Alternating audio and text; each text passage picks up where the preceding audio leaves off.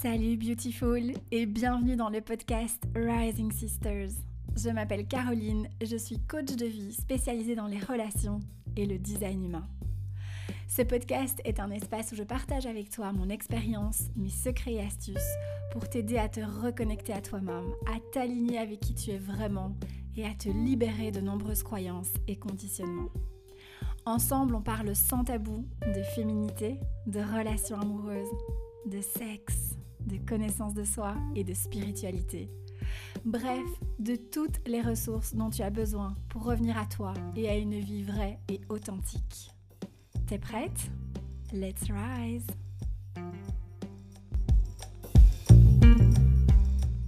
Salut ma beauté, j'espère que tu vas bien. Ah, je suis super contente de te retrouver pour un nouvel épisode du podcast Rising Sisters. Euh, je t'avais, euh, comme je t'ai dit sur Insta, je t'avais enregistré un épisode la semaine passée.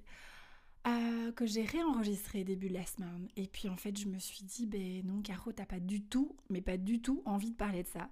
Donc, donc on va pas, on va pas insister, on va pas forcer, on va écouter ces tripes de générateurs et on va parler d'un sujet qui me fait vibrer, qui m'anime euh, et que et voilà, qui, qui m'amène pas mal de réflexions en ce moment aussi. C'est, on va reparler des relations, mais plus spécifiquement de la dépendance affective. je vais te donner des trucs aussi, des astuces pour apaiser ton anxiété si tu as un attachement anxieux dans les relations. On va reparler brièvement aussi, j'ai envie de faire un petit rappel sur attachement anxieux et fuyant. J'ai envie de te parler de construire une relation en plein Covid. et on va brièvement euh, parler aussi, mais vraiment, voilà, du, langage de l'amour. Euh, et je pense que je vais à la fin du podcast faire un mini, mini rappel euh, en ce qui concerne les flammes jumelles, parce que j'ai reçu pas mal de messages dernièrement euh, de personnes qui m'en reparlent. Et donc, euh, donc voilà, donc je vais faire un mini rappel à la fin de l'épisode. Voilà, donc stay tuned. ça promet d'être un épisode comme tu les aimes, bien croustillant. C'est parti. Alors, on va reparler, j'avais envie de, refaire ce petit melting pot un peu de reparler de certains points euh, par rapport aux, relations intimes, aux relations amoureuses, parce que euh, j'en ai pas mal parlé dans mes dernières séances euh, de coaching, certaines séances pardon, de design humain aussi. Et j'ai expérimenté moi-même, enfin, je, en fait, je, je, me fais pas mal de réflexions par rapport à mon type d'attachement, à mes réactions, je me rends de plus en plus compte de choses qui, entre guillemets, clochent chez moi dans les relations. Alors rien ne cloche vraiment, hein. je pense que voilà, tout vient euh, toujours encore et toujours de notre enfance, etc. Et, je ne... Je, fais l'effort parce que ça m'arrive aussi d'être très dure hein, envers moi-même, mais de rester dans la bienveillance et la douceur envers moi et, euh, et de me dire surtout que je continue d'apprendre et, euh, et que l'idée c'est pas d'être euh, parfaite dans les relations, mais justement de, continuer d'apprendre via la relation, euh, d'apprendre sur soi, de pouvoir euh, observer ces, mécanismes, ces schémas qu'on répète, ces réactions qu'on peut avoir, pourquoi, d'où ça vient, etc. Et de pas simplement les avoir point barre et, de, fermer les yeux et de faire comme si de rien n'était et faire l'autruche, mais au contraire de pouvoir prendre ce recul et et, pouvoir euh, avancer, évoluer, continuer d'évoluer euh, pour, euh, pour vivre à chaque fois une relation plus, on va dire, ouais, plus, plus sereine, plus saine et, et, sur des meilleures bases, quoi. Donc voilà. Alors la première chose que j'avais envie de d'aborder euh, dans cet épisode, c'est brièvement te reparler du, de ce langage de l'amour. Euh, alors, je suis en train de lire le livre, je n'ai pas encore fini et je referai probablement un épisode que là-dessus, uniquement là-dessus, quand j'aurai terminé le bouquin. Euh, mais ici, j'avais simplement juste envie de te faire ce petit rappel parce que je remarque quand tu es dans la relation à quel point c'est facile, comment j'allais dire, d'oublier euh, ce, genre de petites choses euh, et, d'être parce qu'on est en fait on est dans la relation et donc on vit le truc et, c'est si facile de rester dans notre euh, dans ce qu'on ressent, dans, dans, nos pensées, etc. Et, et, c'est plus compliqué en tout cas de prendre du recul et de dire ah oui mais attends, il y, y, a le langage de l'amour. en fait, je voulais juste te dire que si jamais tu ressens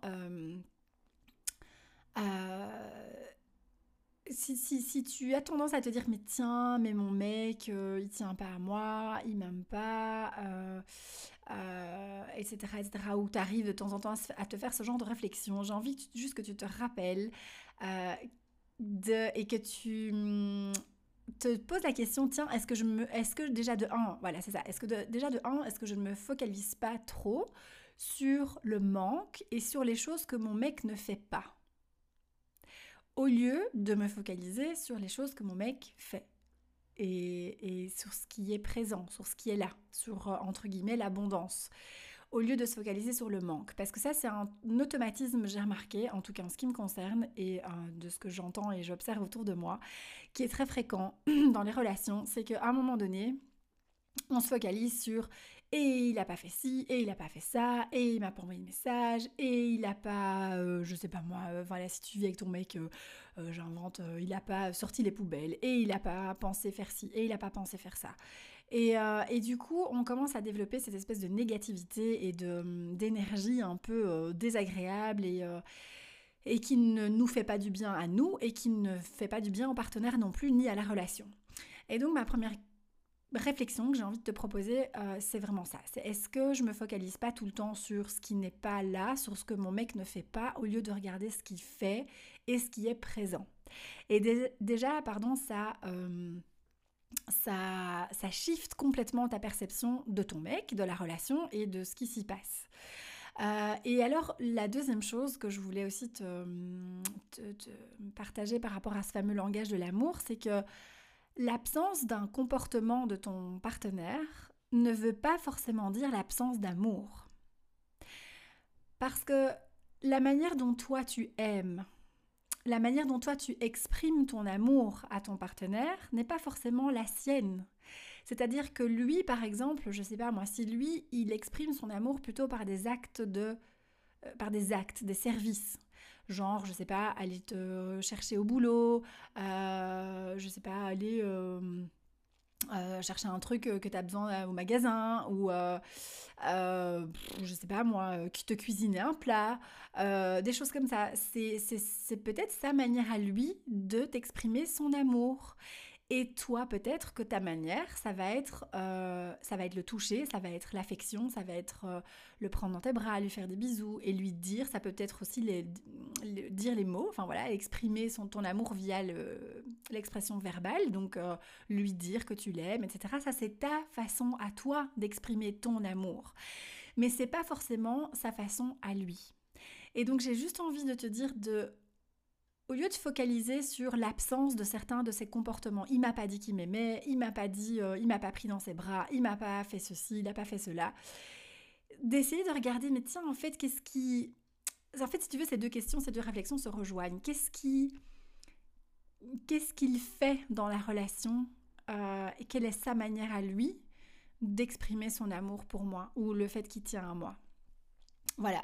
Et donc j'avais juste envie de te faire ce petit rappel parce que quand on est dans la relation, c'est tellement, mais tellement facile de hum, d'oublier que l'autre est différent. On revient encore à ça. On pense que parce que nous on réagit d'une certaine façon, que l'autre forcément va réagir de la même manière. Euh, et en fait, c'est pas le cas parce qu'on est deux individus différents et on a une approche et une perception de l'amour différente euh, pour la plupart d'entre nous. Alors il y a des couples où, c'est, où, c'est, où ils ont le même langage de l'amour et ça aide en effet, mais pour beaucoup de couples, c'est pas le cas. Et donc c'est de revenir dans ah oui, ok, mais euh, en fait, lui, il va peut-être pas me dire qu'il m'aime 15 fois par jour, mais il va faire telle ou telle ou telle chose. Euh, donc voilà, et, et c'est de revenir dans cet état d'esprit-là pour revenir dans la légèreté, revenir dans l'amour en fait tout simplement et la compréhension de comment fonctionne la personne avec qui je suis et d'arrêter de vouloir que cette personne fonctionne comme soi ou réagisse comme, nous. Voilà, donc ça c'était le petit... Euh, le petit rappel que je voulais te faire par rapport à ce langage de l'amour, euh, et parce que parce qu'en ce qui me concerne, c'est vrai que j'ai tendance à oublier que, que mon mec n'a pas le même langage de l'amour que moi. Et donc forcément, tu ne peux être que déçu ou, ou tu ne peux avoir que des attentes qui ne vont pas être combler quelque part parce que forcément, si on parle pas la même langue, ça va, euh, ça va être compliqué. Euh, et donc vraiment de ne pas associer toujours cette absence de comportement à l'absence de l'amour euh, que cette personne peut avoir. Voilà, c'est pas quelque chose de c'est pas quelque chose de lié, ça n'a pas de lien si tu veux. Euh, bon, évidemment, ici je parle dans le cadre d'une relation norme, enfin voilà, on évite, on, évite ici, euh, je ne suis pas en train de parler des relations toxiques et des, des relations euh, où il y a de la manipulation, des choses comme ça, mais voilà, vraiment une relation normale où chacun exprime son amour à sa manière et c'est ok. Alors, du coup, ça c'était pas dans mes notes, mais j'y pense, donc c'est que je pense que je dois te le partager. Petit rappel euh, aussi, et par rapport au fonctionnement des hommes et au fonctionnement des femmes. Euh, c'est pas le cas de tous les hommes et c'est pas le cas de toutes les femmes, encore une fois. Je suis pas en train de faire une généralité, je te parle simplement de mon expérience et de ce que j'observe beaucoup, beaucoup autour de moi. J'ai pas fait d'enquête pour avoir de pourcentage, ce que tu veux, mais en règle générale, hmm, à mon avis, ça va résonner. c'est ce truc des messages écrits euh, et de ce fameux emoji bisou cœur. on a eu une conversation avec une pote récemment, on s'est poilé parce qu'on parlait de ce fameux bisou cœur. Alors, je pense que c'est important euh, pour nous les filles de se rappeler aussi et on est encore un peu dans cette histoire de langage de l'amour pour finir, hein, c'est un peu plus ou moins la même chose, c'est que une nana va envoyer la plupart des nanas, pas toutes, hein. encore une fois je dis bien, c'est pas une généralité, mais souvent on envoie un petit bisou cœur, on est, on est plus euh, dans nos messages écrits, on reste dans cette petite bulle de, euh, voilà, euh, on va dire bonne nuit, bisou cœur, passe une bonne journée, bisou cœur. Et les mecs, ils ont tendance à fonctionner comme ça, mais pas tout le temps.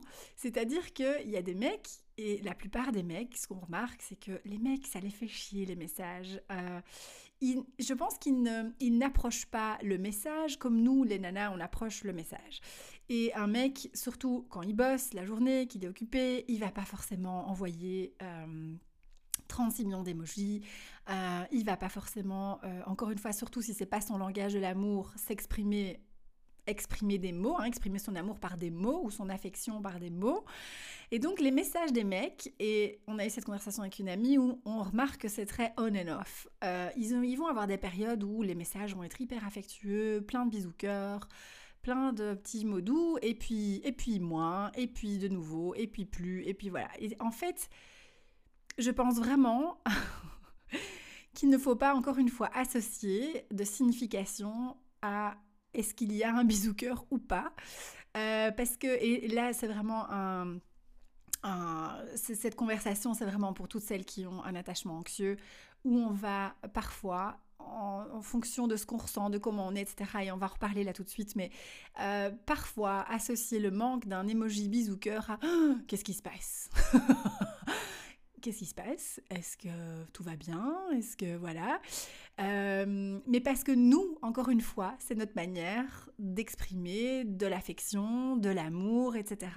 Et donc c'est pas parce que le mec ne met pas un bisou cœur à la fin de son message qu'il y a quelque chose qui va pas que voilà, les mecs, il faut se rappeler que c'est très cash, c'est très brut, c'est très brut de décoffrage, c'est très simple en fait, c'est très voilà, il n'y a pas de il a pas de sous-entendu, c'est pas voilà, encore une fois la femme, elle va être froide dans ses messages quand il y a quelque chose qui va pas.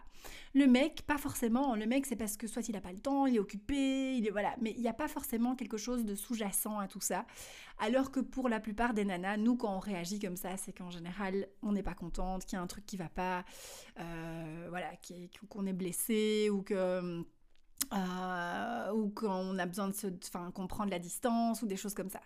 Et voilà, encore une fois, c'est de revenir encore et toujours dans cette acceptation et cette compréhension que l'homme et la femme ont deux, manières de fonctionner complètement différentes Et que quand on est dans la relation, parfois on est aveuglé et on oublie ça, on oublie. Et c'est tellement rapide, parce que, je, l'observe par rapport à moi et je t'en parle, mais souvent de tout ça. Et je lis beaucoup là-dessus parce que ça me passionne, parce que voilà, parce que forcément, hein, il n'y a pas de... Si je te parle de tout ça, c'est parce que je suis une grosse endigue dans tout ça. et c'est ok, et ça fait partie de mon chemin de vie, et ça fait partie de, mon apprentissage, etc. Mais donc, c'est pour te dire que même en baignant un petit peu là-dedans, je vais pas dire au quotidien, mais quasi, euh, eh bien, je me fais happer de nouveau dans le truc, et je, me, et je dois vraiment me, me, me faire un espèce de carreau ah ouais, ok, putain, t'es une meuf, c'est un mec, enfin voilà, et, revenir à, ah oui, ok, compréhension de comment fonctionne l'autre, au lieu de tout de suite euh, euh, pointer du doigt, juger, faire des suppositions, partir dans des tripes, voilà, dans ma tête qui, qui n'ont pas lieu d'être, etc. Donc voilà, ça c'était ma petite intro, enfin intro, premier sujet plutôt, que j'avais envie, petit rappel que j'avais envie de faire par rapport à ça, parce que c'est si facile de retomber là-dedans. Alors, je voulais aussi euh, reparler un petit peu de euh, attachement anxieux filant, refaire un petit peu un check par rapport à ça. Et euh, mais très bref, et parce que j'ai voilà peut-être une autre manière de l'expliquer, j'ai fait j'ai fait deux ou trois épisodes sur le sujet. Euh, même plus je pense. Donc voilà, où j'en parle en long et en large vraiment. Donc si ça t'intéresse et que tu les as pas encore écoutés, je t'invite à aller scroller euh, dans les épisodes passés euh, pour, pour aller les réécouter ou l'écouter.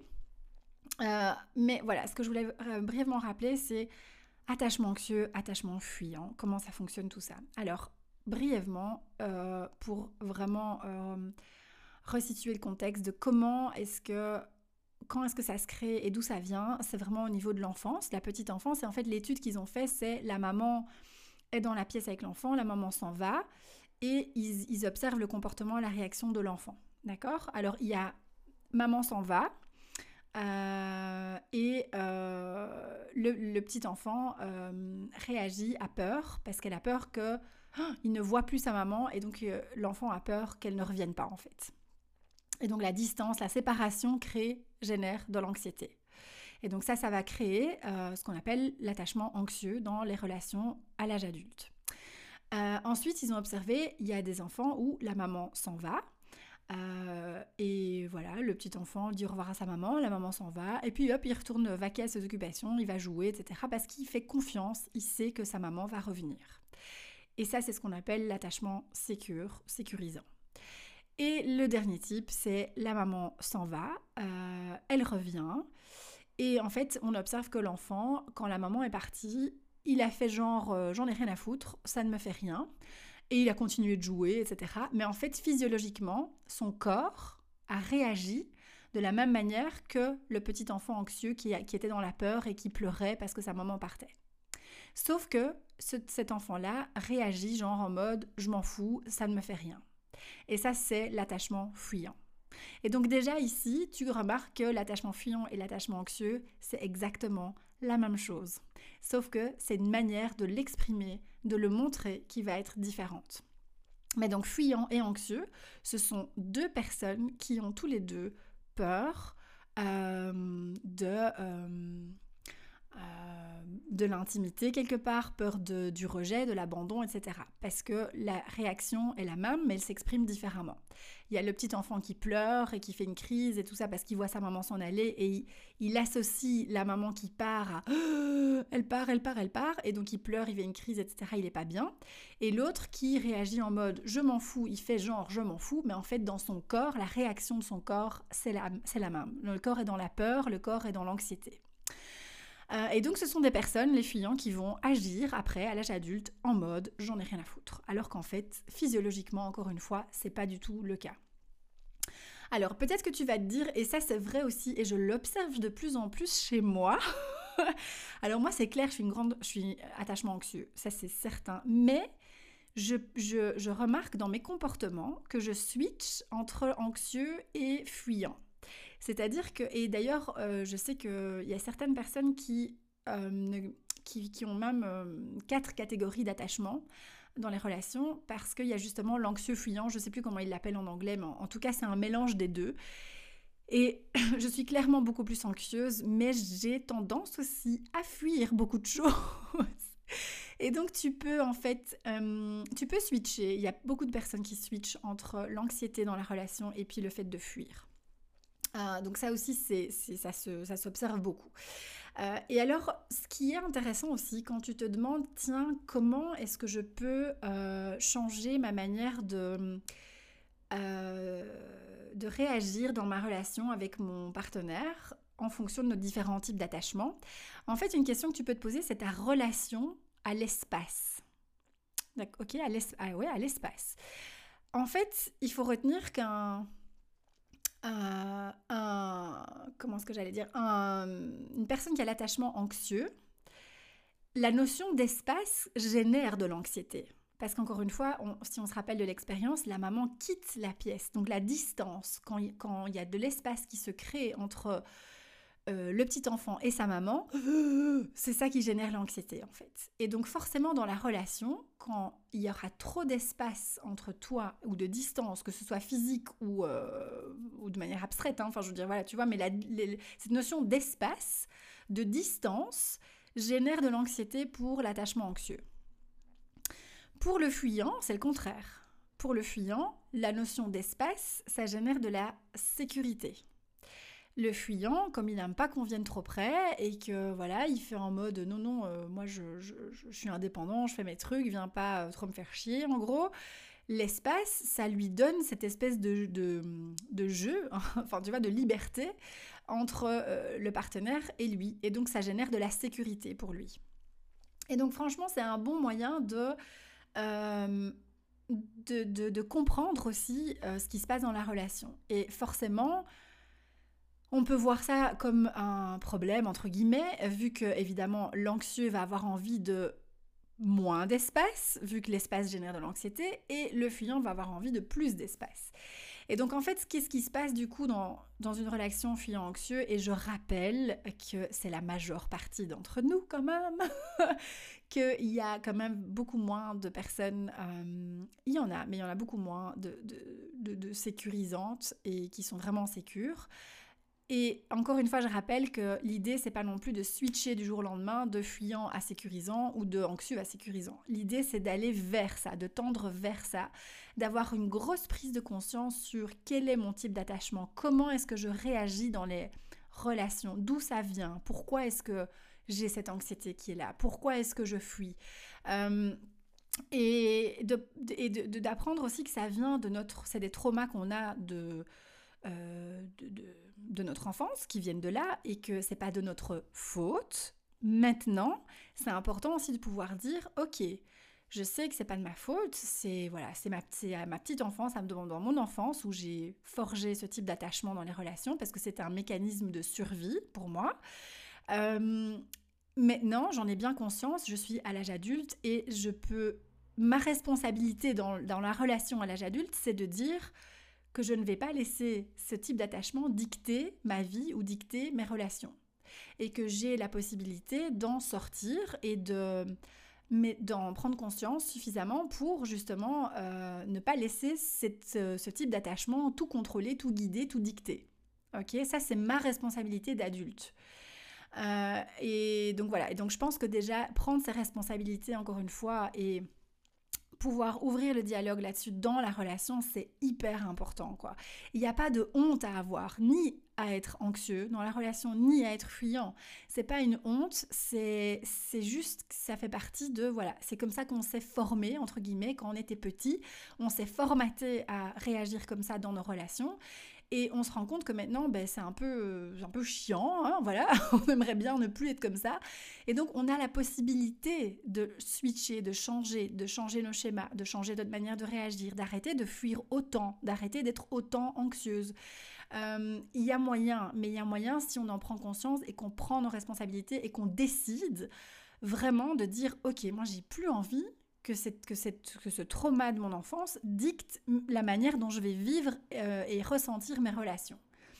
Euh, et alors autre chose que je voulais dire aussi, euh, parce que du coup on va switcher après sur un peu tout ce qui est dépendance affective, besoin, etc., c'est que dans l'attachement anxieux, tu peux aussi, enfin voilà, ce qui se passe dans l'attachement anxieux, c'est que tu vas mettre les besoins de ton partenaire vont, vont devenir, si tu veux, plus importants que les tiens.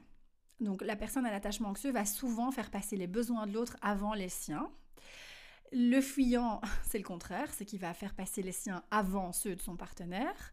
Et le sécure, lui, il va euh, prendre autant soin des besoins de son partenaire que des siens. Donc c'est vraiment, euh, c'est d'égal à égal si on veut. C'est j'ai des besoins, mais je sais que toi t'en as aussi. Et euh, voilà, on, on fait fonctionner tout ça et on respecte l'un l'autre nos propres besoins. Euh, alors que l'anxieux, c'est d'abord ceux du partenaire, je répète, et le fuyant, c'est d'abord les siens avant ceux du partenaire. Et donc ça aussi, c'est une manière de venir un petit peu réguler et comprendre et se dire, ah ok, mais en fait, pourquoi est-ce que je fais passer les besoins de mon partenaire avant les miens? Euh, parce qu'en fait, c'est une peur hein, dans, l'attachement anxieux que si je fais passer mes besoins avant ceux de mon partenaire, eh ben, c'est une peur que il m'abandonne, que qu'il qui, euh, en ait rien à foutre, qu'il foute le camp, que enfin voilà, c'est un peu tout ce truc là qui, qui est qui se cache là derrière. Et du coup, qu'est-ce, que, qu'est-ce qui se passe dans la relation? C'est que souvent, la personne à l'attachement anxieux va fuir les, les relations, les conversations, pardon, les conversations, le conflit, euh, quand ça va pas. Quand il y a un truc où quand dans une relation, la personne à l'attachement anxieux va remarquer qu'il y a quelque chose qui qui, va pas, il va avoir tendance à ne pas euh, l'exprimer tout de suite parce que ça va d'abord être ah non mais l'autre il a peut-être pas besoin de ça ou son besoin à lui est plus important que le mien. Donc moi je vais étouffer mon besoin je ne vais rien dire. Et qu'est-ce qui se passe en tout cas en ce qui me concerne et j'ai aucun souci à me confier à te l'avouer c'est que j'ai remarqué que j'ai tendance et j'ai toujours fait ça et là j'en ai vraiment eu un j'ai eu un gros flash euh, dernièrement où je me suis dit mais en fait je suis vraiment j'ai vraiment je suis vraiment une andique quoi. Non mais j'ai euh, tendance à, parce que comme j'ai l'attachement anxieux et qu'en plus en design humain je suis non émotionnelle et donc il faut savoir que les non émotionnels évitent le conflit par nature, ils n'aiment pas le conflit et donc on va éviter, hein, d'accord? On aime bien que tout reste bien, cool, zen, relax. Et du coup j'ai tendance à ne pas dire, ne pas dire, ne pas dire, ne pas dire, ne pas dire, ne pas dire, ne pas dire, ne pas dire. Et à un moment donné, qu'est-ce que je fais? Je dégobie tout. Et du coup, c'est pas agréable ni pour moi, ni pour l'autre personne, parce que j'ai l'impression que voilà, c'est un peu ce truc de je ne dis pas, je ne dis pas, je ne dis pas, ça se remplit, ça se remplit, ça se remplit, puis à un moment voilà, il y a tout qui sort, parce que ça génère évidemment euh, un mélange de, frustration, de, de, ressentiment, de, de colère, mais envers moi-même, pas envers mon partenaire, envers moi, de pas oser dire les choses directement. Euh, et donc voilà, et donc c'est important aussi de commencer à se dire, ok, mais j'ai des besoins et mes besoins sont tout à fait légitimes. Si je ressens que j'ai ces besoins, c'est parce que c'est ce que c'est lié à ce que j'ai envie peut-être d'expérimenter, de vivre, de, de, de c'est parce que voilà, ça fait partie de, de qui je suis et c'est important de pouvoir les exprimer, ces besoins, d'accord? C'est important de pouvoir, euh, de leur donner de l'importance. Et donc ça, ça va être le job, entre guillemets, de la personne à l'attachement anxieux, ça va être d'apprendre petit à petit à exprimer quand il y a un besoin qui est là et de le dire. Et je sais, et je sais, parce que quand, quand je quand j'exprime ça, je me dis putain, en fait, c'est con, c'est facile, tu vois, il suffit de dire, ah bah voilà, j'ai besoin de ça. Voilà. Mais pour quelqu'un qui a l'attachement anxieux, c'est pas si facile. Euh, après, bon, ça dépend évidemment le besoin, mais euh, il y a des choses qui sont plus simples à exprimer que d'autres, mais. Euh, mais vraiment, ça, ça va être ton petit challenge si c'est toi, si tu résonnes avec cet attachement anxieux dans la relation, c'est oser exprimer tes besoins. Ok? Pour la personne à l'attachement fuyant, hein, parce qu'il y a des nanas, il y a beaucoup de nanas aussi qui ont un attachement fuyant, mais ça va être évidemment aussi de comprendre que l'autre a des besoins aussi. Et le challenge, ça va être un peu enfin, ça va être de prendre en considération, parce que la personne à l'attachement fuyant n'a en général aucun souci à, si pas à l'exprimer, à entre guillemets imposer ses besoins ou à, très bien faire comprendre quels sont ses besoins. C'est pas un souci pour la personne à l'attachement fuyant. Par contre, eux, leur challenge, ça va être de euh, laisser de l'espace et écouter et se rendre compte que la personne qu'ils ont en face d'eux, eh ben, elle a aussi des besoins. Et, que, et ça va être de leur faire de l'espace et de pouvoir être à l'écoute des besoins de l'autre personne. Ça, ça va être le challenge un peu de la personne à l'attachement fuyant. Et en faisant chacun ce, ce pas vers l'autre. c'est comme ça, une, c'est une des manières, parce qu'évidemment, il y a plein d'autres choses qu'on peut mettre en place, mais attendre vers quelque chose de plus sécurisant. Ok? C'est j'ose exprimer mes besoins et sans avoir peur, d'accord Sans être dans l'anxiété que l'autre me quitte ou que l'autre parte, hein, parce qu'encore une fois, c'est ça, l'attachement anxieux, c'est le fait de ne plus... Et d'ailleurs, très souvent, je ne sais pas si tu vas raisonner avec ça, mais en, ce qui me concerne, je sais que depuis toute petite, et je sais maintenant, je, je, comprends vraiment d'où ça vient, c'est parce que c'est tout souvent avec... Euh, moi, c'était beaucoup avec mon papa, je sais que quand je ne voyais, quand mon papa partait de chez ma maman, euh, parce que mes parents étaient séparés, et quand, quand il partait, je fermais la porte et j'avais un, oh, j'avais un espèce de, de, truc d'anxiété. J'ouvrais la porte de la rue, là, enfin qui donnait sur de l'appartement qui donnait sur la rue, et je criais papa, papa, et je, et alors il fallait qu'il revienne me faire un câlin, et après ça allait mieux. Mais en fait, c'est cette perte de vue, c'est cette distance, et la personne s'en va comme si elle n'allait jamais revenir en fait. Et du coup, maintenant, je me suis perdue, je sais plus du tout ce que je voulais te dire, mais, euh, mais, mais ça, ça génère vraiment l'anxiété. Et donc, dans le couple, ça va être apprendre, voilà, c'est ça. Ça va être d'apprendre aussi pour la personne anxieuse de se sécuriser, de comprendre que c'est pas parce que la personne n'est pas là à côté de toi, devant toi, sous tes yeux, qu'elle n'est plus là du tout. Et ça, pour moi, c'est encore parfois un challenge. Euh, et, et euh, c'est cette séparation, en fait, ce moment de séparation, pas de séparation euh, de c'est fini, c'est la rupture, mais séparation de bon, ben euh, voilà, quand tu, surtout pour celles qui vivent pas en couple, euh, c'est ok, ciao, on se voit, je sais pas quand. ça, pour la personne à l'attachement anxieux, c'est de comprendre que ok, là, tu, tu voilà, tu, dis au revoir à la personne euh, et, tu rentres chez toi et voilà, et tout va bien. Mais c'est euh, hum, c'est un indicateur voilà, de cet attachement anxieux et ça va être aussi ton challenge et apprendre à comprendre que c'est pas parce que la personne n'est pas physiquement avec toi qu'elle n'est plus là. Ok, euh, et, donc, et donc voilà, et pour la personne à l'attachement fuyant, évidemment, c'est aussi d'apprendre à créer de l'espace pour l'autre personne euh, et, de, de, ne plus la garder à distance de bras non-stop et de, de, voilà, de, lui ouvrir, de, en fait de comprendre, parce que la peur du fuyant, c'est de perdre son indépendance, c'est de, de se perdre dans la relation, c'est de euh, de se faire euh, bouffer par la relation, etc. C'est un peu de ça qu'ils ont peur.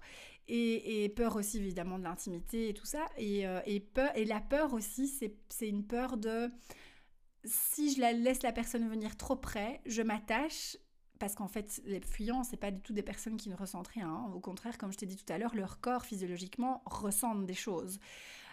mais c'est et si cette personne après me quitte, euh, voilà, et donc c'est aussi apprendre à laisser de l'espace à l'autre et comprendre que c'est pas parce qu'on laisse de l'espace à son partenaire ou sa partenaire euh, qu'on perd son indépendance et qu'on perd euh, son autonomie et que voilà. Et donc c'est vraiment apprendre chacun à prendre ses responsabilités, dire ok voilà mon type d'attachement, ok vers quoi, vers quoi j'ai envie d'aller, j'ai envie quand même d'être plus vers le sécurisant, me sécuriser, apprendre à me sécuriser et pouvoir sécuriser l'autre dans la relation et vivre une relation qui est beaucoup plus sécure. Euh, et, comprendre que c'est pas parce qu'on a ce type d'attachement que ça doit dicter jusqu'à la fin de notre vie notre manière de vivre la relation, que c'est quelque chose qu'on peut changer. Euh, c'est juste, c'est de la psychologie, enfin c'est juste un truc à switcher, à changer de de mindset, arriver à se, à se rassurer l'un et l'autre, à chacun à sa manière, quoi. Voilà, donc ça c'était la partie que je voulais euh, un petit peu euh, réaborder par rapport à cet attachement euh, anxieux et fuyant. Et, et ouais, je l'ai dit là tout de suite, mais il y a vraiment zéro honte à avoir et à l'avouer, parce que en tout cas en ce qui me concerne, je sais que j'ai, eu jusqu'à... Ouais, pas, pas si longtemps que ça, honte de ça. Euh, honte de dire que j'avais de l'anxiété et que voilà. Et en fait, c'est juste la manière dont j'ai vécu mon enfance qui a fait que j'ai développé cette anxiété. Euh, mais c'est pas pour ça que c'est pas pour ça que ça va raconter le reste de, mon histoire et de ma vie et de mes relations, quoi. Enfin bref, je pense que tu as compris. Alors, du coup, j'ai envie d'enchaîner avec, euh, de parler un petit peu de dépendance affective aussi, qui est liée un peu à tout ça. et de te partager aussi certaines petites clés pour apprendre justement à naviguer parce que avec cette anxiété euh, et, et, à mettre des petites choses en place qui peuvent t'aider justement à mieux, mieux le vivre. et alors, ce que je voulais dire aussi, parce qu'on parlait de responsabilité, dans la dépendance affective, qu'est-ce qui se passe C'est que on met en fait c'est encore cette histoire de gâteau et de cerise sur le gâteau, c'est que je sais plus dans un, je crois que c'est dans un IGTV où je parle de ça, mais c'est la dépendance affective, c'est au lieu de, au lieu de prendre sa responsabilité et construire son propre gâteau et puis que l'autre devienne la cerise sur le gâteau, quand on est dans la dépendance affective, on attend que l'autre soit là pour construire le gâteau. Ou on attend, il y en a, voilà, il y a de la dépendance affective où on attend carrément que l'autre construise le gâteau à notre place. Euh, mais en gros, c'est on prend pas ses responsabilités de ok, je fais, je, cuisine mon gâteau moi-même, je le fais moi-même, et puis ben la personne qui vient après, euh, c'est la petite déco sur le gâteau, quoi, c'est la cerise. Euh, et donc, qu'est-ce qui se passe? C'est qu'on a tendance à donner tout le pouvoir, ou slash, j'ai envie de dire, la pression aussi, on met de la pression sur l'autre sans s'en rendre compte, ou on donne le pouvoir à l'autre sur en fait, c'est comme si on laissait l'autre cuisiner notre propre gâteau, quoi. Et ça, ça va pas non plus. Et donc, je pense que c'est important de reprendre cette foutue responsabilité de se dire, ok, c'est ma vie. C'est, c'est, je m'occupe de moi, je construis la vie que moi j'ai envie de vivre. Et vient se greffer à ça un autre individu avec lequel je vais partager des moments de vie. Euh, peu importe si. ici, je parle pas du tout de vivre ensemble, pas vivre ensemble, c'est pas ça, mais c'est vraiment remettre un peu euh, chacun, enfin reprendre sa place chacun dans la relation. Et une relation, c'est pas quelque chose où c'est pas une prison, c'est pas quelque chose, c'est pas un endroit où euh, on se dévoue euh, à 2000% à l'autre et on ne vit que pour l'autre, ou on ne vit que pour la relation, ou on ne vit que pour, je sais pas moi. Non, c'est chacun fait son gâteau de son côté. Et puis, ben, on vient un peu goûter du gâteau de l'un, l'un vient goûter du gâteau de l'autre, et on est la cerise sur le gâteau, cherry on top pour l'un et pour l'autre. Euh, et donc, rester là et attendre que l'autre vienne euh, nous aider ou vienne carrément faire tout le gâteau à notre place, c'est un big no-no. Parce que là, tu es dans la dépendance affective à 200%. Et je pense que c'est important de d'en être consciente de ça et de se dire à un moment donné, tiens, est-ce que dans ma relation, est-ce que je ne dépose pas trop de responsabilités dans les bras de mon partenaire par rapport à, ma, à mon gâteau, par rapport à ma vie? Et si c'est le cas, pourquoi est-ce que je fais ça? Et qu'est-ce qui se cache derrière? Est-ce que j'ai quelles sont mes peurs? Pourquoi est-ce que je mets tout ça, tout ce pouvoir dans les mains de l'autre au lieu de le reprendre dans mes propres mains et d'agir moi? De moi commencer à faire mon propre gâteau. Euh, et c'est ok, encore une fois, c'est pas une honte d'être dans la dépendance affective. C'est euh, un mode de fonctionnement qu'on a adopté et aussi lié à des traumas, à des, voilà, à des blessures, euh, blessures d'abandon, blessures de tout ce que tu veux, de rejet, de trahison, enfin peu importe. Après, c'est beaucoup l'abandon, mais c'est vraiment reprendre ta responsabilité et comprendre que tu es responsable de ta propre vie. D'accord? C'est pas à l'autre, c'est pas ce que l'autre va dire, faire, pas faire ou pas dire qui va qui doit influencer la manière dont toi tu vis ta vie. Euh, et trop souvent encore, on est dans ce mécanisme de ah putain, euh, euh, rien ne va plus parce que l'autre personne ceci cela, ou bien ah ouais tout va bien parce que l'autre personne ceci cela. Et donc c'est vraiment reprendre tes responsabilités aussi et passer à l'action et commencer à cuisiner ton propre gâteau euh, et ne pas laisser, ne pas demander à l'autre de le faire déjà aussi ou de lui euh, donner ce pouvoir ou de lui mettre cette pression. Et du coup, ça, je pense aussi à autre chose dont, j'ai déjà parlé aussi dans d'autres épisodes, mais c'est vraiment, et ça c'est à l'époque c'était comme ça, mais la relation est en train énormément de changer. Euh, et d'ailleurs, je sais pas si tu ressens ça, cette espèce de... Moi, je ressens un peu cette espèce de de partage entre l'ancienne manière de voir et de vivre les relations et la nouvelle manière. Et en fait, dans la nouvelle manière, euh, c'est hyper important de te rendre compte que ton mec ne peut pas être tout pour toi. C'est-à-dire que c'est quelle pression, et je sais que j'en ai déjà parlé, mais j'ai envie de le répéter parce que, encore une fois, c'est quelque chose, on retombe dans le panneau hyper vite de ça doit être mon amant, mon meilleur ami, euh, mon amoureux, mon, euh, je sais pas moi, euh, mon tout en fait. Hein. On a envie que l'autre soit notre tout. Mais c'est pas juste et c'est pas normal que l'autre soit notre tout. Et donc il y a certaines choses où ce serait intéressant de te dire tiens, est-ce que je ne peux pas aller chercher?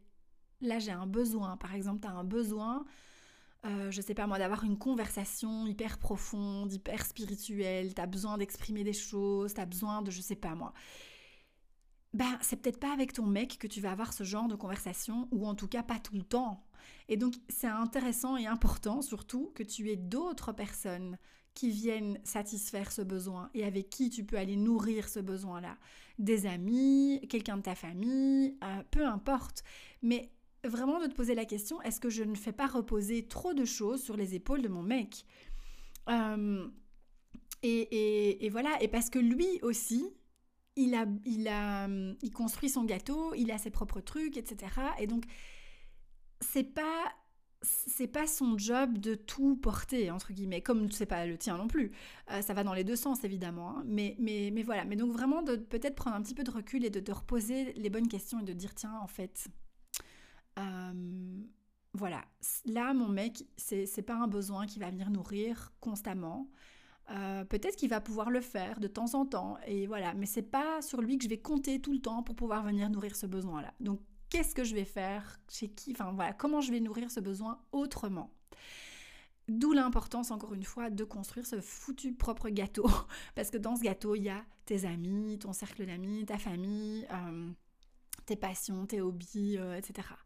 Euh, donc, donc voilà, j'avais vraiment envie de reparler de ça parce que je trouve que c'est aussi quelque chose qu'on et on le fait pas, c'est pas souvent, c'est très inconscient. Hein, c'est parce que c'est dans la, c'est dans l'inconscient collectif, j'ai envie de dire, c'est dans notre manière d'avoir. C'est comme ça, on a vu et on nous a appris que la relation c'était ça, que c'était l'autre est mon tout. voilà, c'est mon rock, c'est mon tout, c'est voilà. Hein, non. Euh, et ça veut pour attention parce que je, bug euh, parce que ça veut pas dire non plus que l'autre n'est jamais là et ne peut pas être un pilier important sur lequel se reposer. C'est pas ça non plus que je suis en train de dire. Mais ça ne peut pas ton mec ne peut pas avoir 10 millions de casquettes. Euh, voilà. Et que c'est important que tu puisses toi trouver d'autres personnes qui portent ces casquettes là donc voilà, voilà, bref, je vais clôturer ici parce que ça fait déjà 40 minutes et j'ai encore d'autres choses à te partager. Alors du coup, euh, mes astuces pour justement venir un petit peu te sortir de cette dépendance affective et surtout de ces réactions, de cette anxiété, de cet attachement anxieux et de ces réactions d'anxiété que tu peux ressentir dans la relation. Alors la première chose, la première clé, ça va être de... Euh, d'apprendre à te à t'auto euh, rassurer d'accord euh, À t'auto-apaiser, j'ai envie de dire plutôt. C'est ça, à pouvoir t'apaiser par toi-même sans que ton partenaire le fasse. Parce que je sais que quand on est, surtout quand l'anxiété est fort présente, en fait, elle va, généralement, elle s'apaise uniquement quand ton mec euh, a, pu, a pu te rassurer ou apaiser ton anxiété.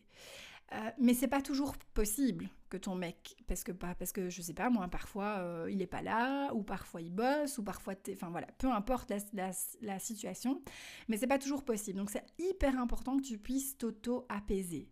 Alors pour t'auto-apaiser, euh, il y a plusieurs choses que tu peux faire. C'est et je sais, hein, crois-moi, je le sais, je le sais, je le sais que c'est très difficile quand tu es vraiment dans l'anxiété que tu es vraiment prise dedans, genre on dirait que tu es prisonnière, de faire autre chose.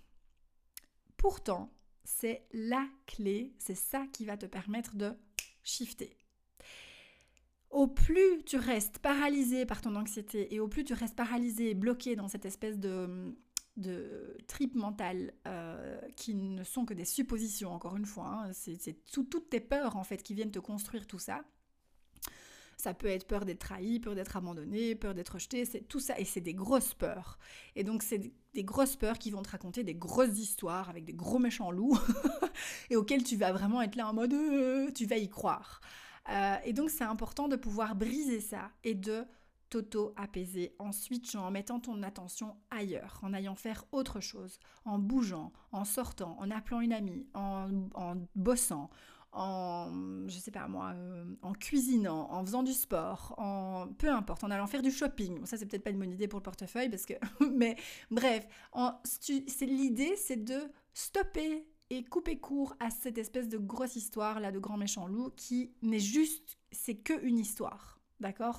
Rappelle-toi ça, parce que je sais que quand on est dans l'anxiété et qu'on est dans la peur, on, a l'impression que c'est vrai, que ce qu'on ressent, c'est la réalité, alors que ça, ça ne, ce n'est que des peurs, d'accord? Ensuite, la deuxième chose que je voulais te partager, c'est que, attention, et là on revient à mon histoire de message et de bisous cœur et de langage de l'amour, c'est que ne pas euh, parce que souvent, quand on est dans l'attachement anxieux, je vais y arriver, on, a tendance à suranalyser. On a tendance à analyser euh, chaque euh, parce que c'est un peu un mécanisme de survie, hein, et donc c'est on, suranalyse le moindre fait et geste pour être sûr que ah, attends est-ce que tout va bien? Ou est-ce que je vais est-ce qu'on va me rejeter? Est-ce qu'on va m'abandonner encore? Ou tu vois? Donc c'est vraiment ça part d'un mécanisme de survie. Et donc c'est de ne pas suranalyser le moindre petit signe euh, ou quand ton mec sera un peu plus distant, ou justement il n'y aura pas le bisou cœur. Ce fichu bisou cœur, il est marrant quand même, cet emoji. Euh, et donc, euh, de, ne, pas associer ça directement à je voilà, il va me quitter.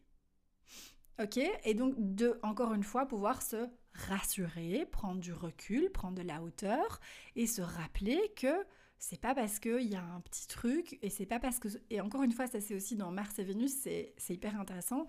C'est pas parce qu'un mec a besoin d'espace, qu'il va dans sa grotte, qu'il est plus distant, qu'il va automatiquement te quitter. Ok? Euh, c'est leur, Il faut pas oublier que c'est leur manière de gérer le stress. Et ça, j'insiste bien, la manière de gérer le stress des mecs, c'est d'aller dans leur grotte et d'être là, de, de, prendre des distances. Nous, c'est le contraire. Nous, quand on est stressé, on a besoin d'être en groupe, de partager, de parler. Donc rappelle-toi que c'est pas parce qu'il y a un tout petit signe comme ça, euh, où il est un peu plus froid et plus distant, que, que ça a à voir avec toi et qu'il va te quitter. Euh, alors, une autre chose aussi, et ça j'en ai parlé donc je vais pas trop m'étaler, c'est d'apprendre à exprimer tes besoins et de faire passer tes besoins avant les besoins de ton mec. Et donc ça, ça va vraiment être le stretch et l'exercice pour la personne à l'attachement anxieux, mais c'est vraiment super, super important. Ensuite, et là on, revient un peu à cette histoire de... Euh, de pas prendre, enfin voilà, de ne pas penser que dès qu'il qu'il est froid que ça a à voir avec toi, c'est de pas prendre les choses personnellement. Voilà. et ça pour moi, c'est un, c'est vraiment, et d'ailleurs c'est dans mon design humain, j'ai tendance et c'est un peu ma leçon, c'est ce que je viens un peu apprendre dans cette vie-ci, c'est de ne pas prendre les choses personnellement. Voilà, alors j'y arrive dans plein de domaines de ma vie, et le domaine sentimental, c'est encore le, là où je, où je trébuche de temps en temps. et c'est que voilà, c'est que c'est pas parce que ton mec euh, est distant ou quoi que ce soit, ou est un peu plus euh, froid ou quoi que ce soit, que ça a à voir forcément avec toi. Ok, et donc euh, ça, ça va beaucoup t'aider aussi de prendre du recul par rapport à ça, de dire, bah, en fait, il a d'autres choses dans sa vie qui se passent que, que moi. Euh, voilà, je suis pas le centre de son univers. Et euh, il a plein d'autres tracas et de choses en tête. Et donc tout n'est pas lié à moi. Ok, voilà, ça, ça va être super important aussi. Alors, une autre chose, c'est de, de faire descendre aussi. alors, ça, c'est quelque chose que heureusement je ne fais plus, mais que je faisais avant. Euh, c'est de mettre mon mec sur un piédestal. Pardon. Euh, c'est de mettre mon mec sur un piédestal et du coup bah forcément ça rend les choses euh, bah c'est pas, pas hyper sain quoi tu vois. Ou de mettre la relation sur un piédestal. Donc là ça va être ça va beaucoup t'aider aussi à sortir de cette anxiété. Pourquoi? Parce que quand tu mets ton mec sur un piédestal ça vient qu'est-ce que ça vient dire? Ça vient en dire long sur ton estime de toi. Ça vient en dire que euh, tu n'as pas d'estime de toi et que lui tu le surestimes euh, et que tu le mets en hauteur, tu le mets au-dessus de toi. Euh, et donc c'est forcément ça crée, ça crée de la résistance, ça crée un décalage et ça crée, ça génère de l'anxiété, des peurs parce que oh, s'il part, c'était le mec, c'était machin, etc. Et donc on idéalise et on part dans des trucs. Enfin voilà. Donc vraiment c'est revenir à booster ton estime de, toi, de toi-même, euh, et faire redescendre ton mec euh, au même niveau, quoi. Voilà, parce qu'il n'y a pas de raison qu'il soit au-dessus de toi et qu'il soit idéalisé comme ça. Et alors, l'autre chose aussi, euh, c'est d'être de toi. et déjà, je pense que c'est de commencer par là avant de faire passer tes besoins. C'est d'abord de toi-même, être hyper honnête avec toi-même par rapport à tes besoins et à tes sentiments. Ce que tu ressens euh, est légitime, ce que tu ressens est, tu, tu est là, est présent, tes besoins ils sont là et, et ça sert à rien d'essayer de les étouffer ou de les minimiser pour faire plaisir à l'autre entre guillemets parce que tu penses que c'est mieux comme ça. Mais c'est vraiment d'être hyper honnête avec toi-même et de te dire ok si je ressens ça et si j'ai ce besoin c'est qu'il y a une raison. Euh, et d'abord donc d'être hyper honnête avec toi-même et de pas faire genre ouais non en fait euh, non et, ensuite de faire passer ses besoins, de les exprimer. et alors, la dernière chose, c'est que quand tu es dans l'anxiété, que tu es dans la peur, euh, c'est aussi de pouvoir parfois euh, le dire à l'autre. Il n'y a pas de honte à ça, encore une fois, mais c'est de pouvoir exprimer calmement, calmement, que ça va pas et que tu te sens pas rassuré et que tu te sens pas bien et que tu et que tu as peur. Voilà, c'est aussi, je sais que c'est pas facile, mais euh, c'est tellement important aussi parce que, parce que souvent dans les relations, ce qui se passe, et surtout quand on est deux personnes qui ont tendance à éviter le conflit, c'est qu'on laisse les choses euh, comme ça. Voilà, on fait les, on fait les autruches, on dit pas les choses, euh, mais il y a un moment donné où ben, forcément ça va ressortir.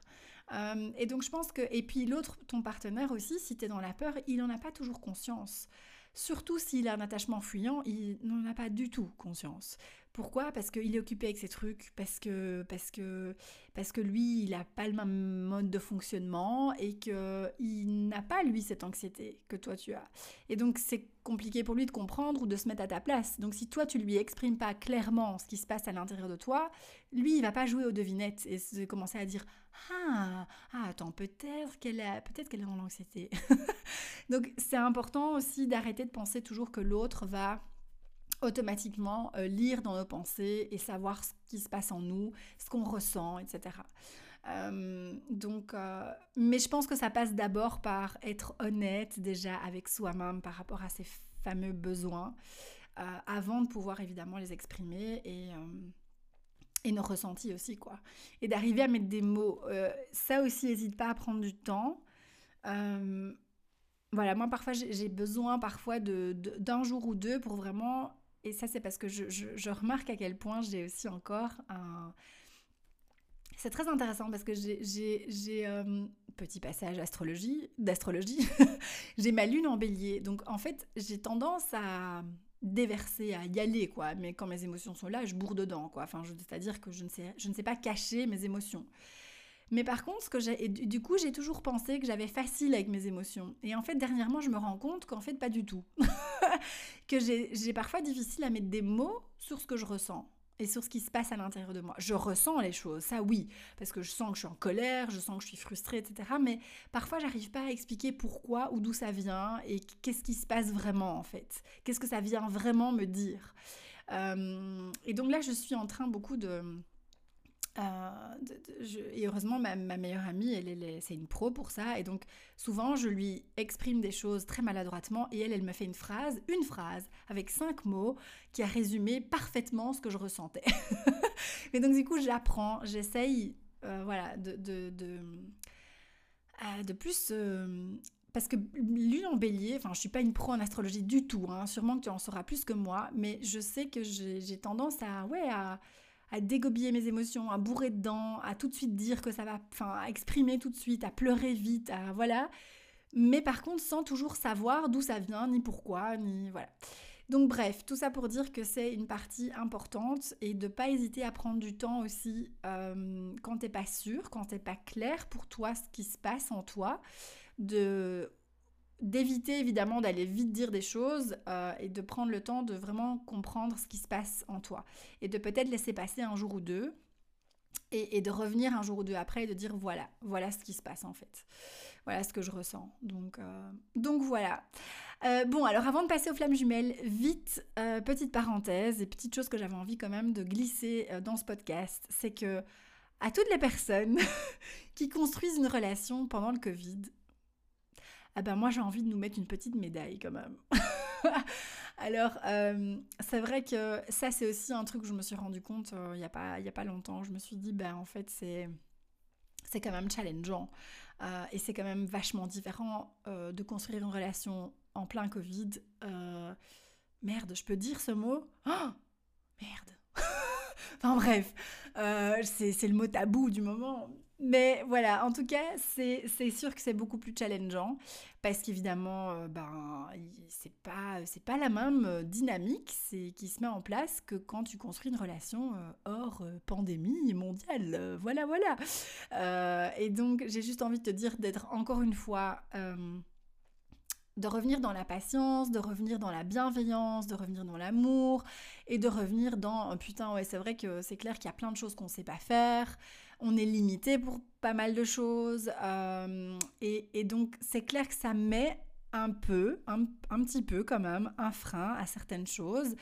Et, que c'est difficile aussi de se projeter, forcément. Hein. Déjà, euh, individuellement, c'est compliqué de se projeter. Euh, et, et, forcément aussi relationnellement, ça se dit, je sais pas, enfin voilà, au niveau de la relation, ça va être difficile aussi de se projeter.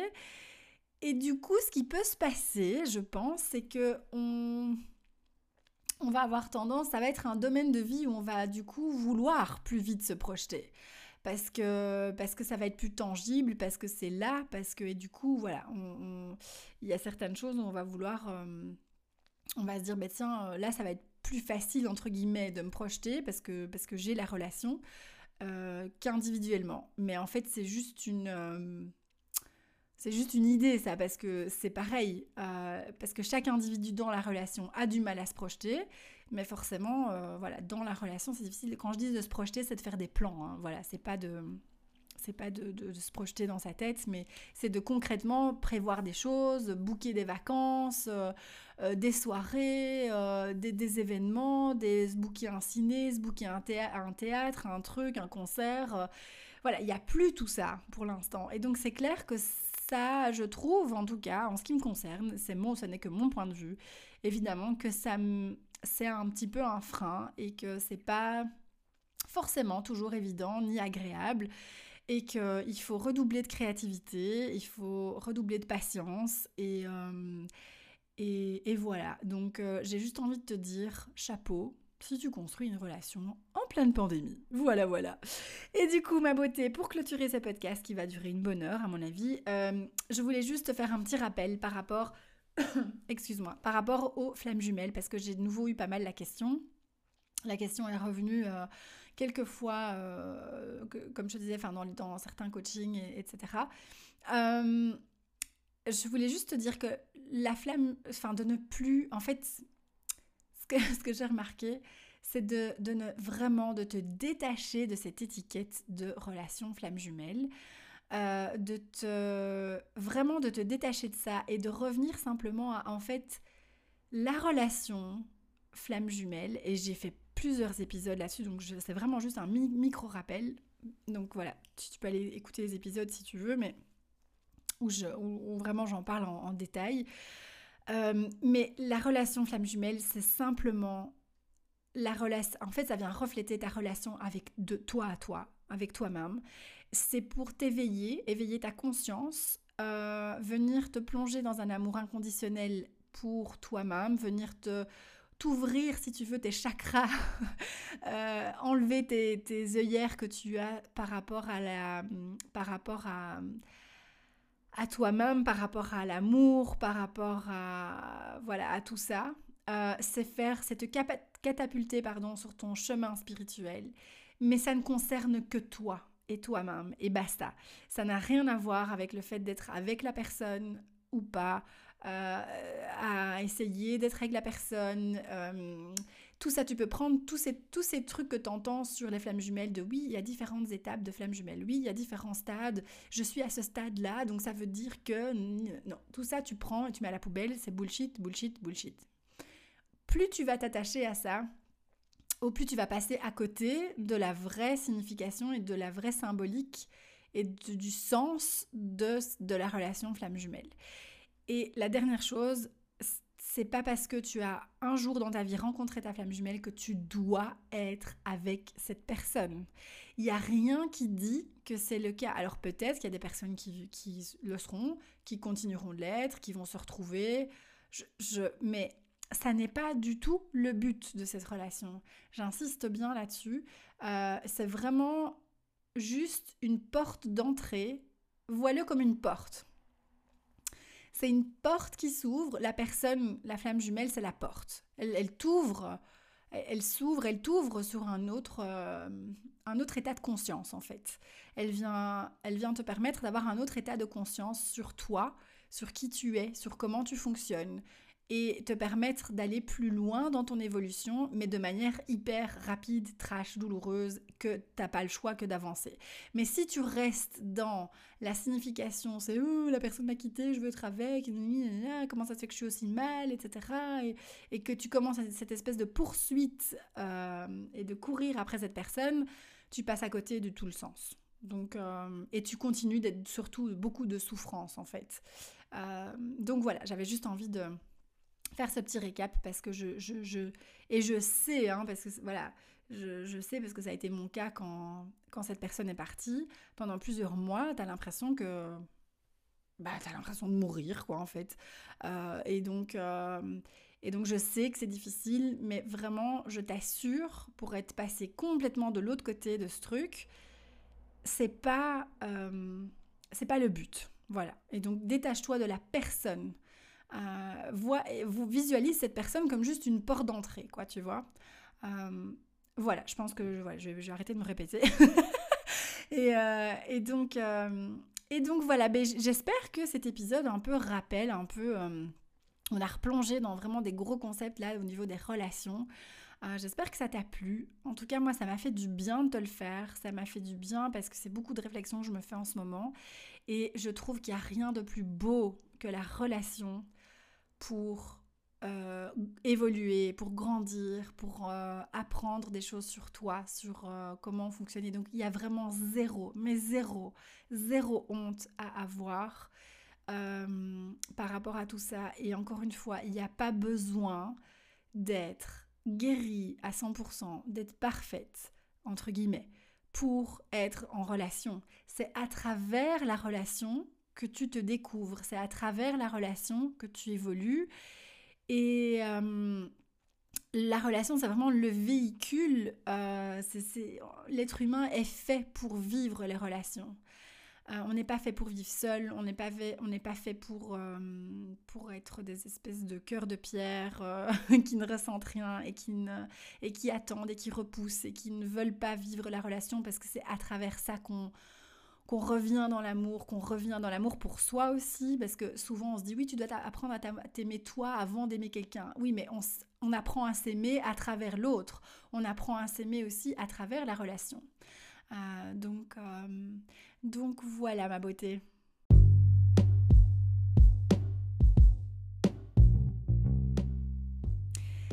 Eh bien, il y avait longtemps qu'on n'avait plus fait un épisode aussi long, ma beauté. J'espère que ça t'a plu. Euh, n'hésite pas vraiment à partager un petit peu ton ressenti. Euh, par rapport à tout ce que j'ai partagé aujourd'hui, euh, ton expérience, ce qui est euh, encore peut-être euh, compliqué pour toi dans les relations, ce qui, juste au, ce qui, euh, ce qui au contraire est beaucoup plus fluide, où tu as réussi vraiment à, apaiser chez toi et, et, voilà, et comment tu fonctionnes, quelle est la dynamique dans ta relation, etc. N'hésite pas vraiment, c'est un sujet, tu sais bien, qui me passionne. et donc j'adorerais continuer la conversation avec toi en message, par mail, en story, voilà, répondre à certaines de tes questions si tu as des questions par rapport à tout ça. Donc, donc voilà, n'hésite pas à le podcast un maximum aussi. Euh, je t'embrasse bien bien fort. On se retrouve très très vite pour un prochain épisode. Prends soin de toi et passe une belle, je sais pas moi, nuit, journée, euh, week-end, peu importe. Bisous bisous. Ciao ciao.